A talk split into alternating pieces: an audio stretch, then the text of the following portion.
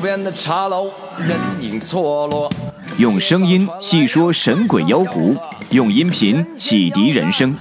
欢迎收听《大圣鬼话》。 Hello，大家好，我是主起呀，跟着吃完了饭，然后就回到自己的课室啊。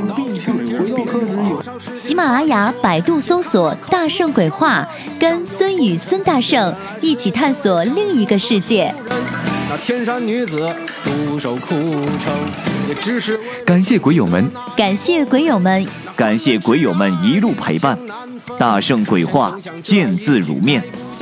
欲知后事如何，且听我下回分说。